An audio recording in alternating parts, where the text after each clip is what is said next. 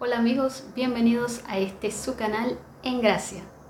Hoy quiero compartir con ustedes las reflexiones del pasaje del Evangelio de este domingo.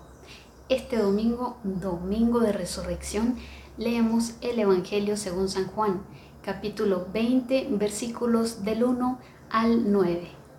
Y en este pasaje del Evangelio nos encontramos con este hecho, este acontecimiento de la tumba vacía.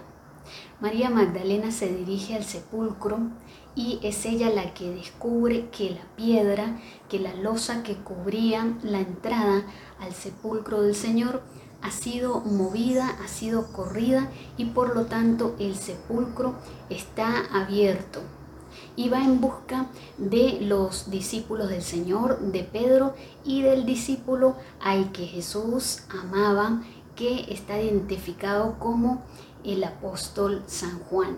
Este pasaje del Evangelio nos da cuenta de ese misterio que es Dios y de cómo nosotros a través de los signos y de los acontecimientos que Él permite que ocurran, debemos buscarlo.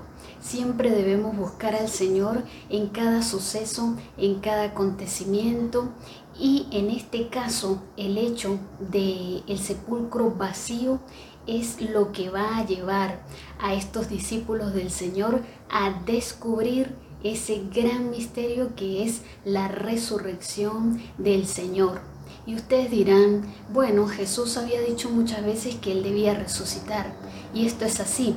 Y nosotros también muchas veces hemos escuchado que Jesús resucitó. Que Jesús resucitó.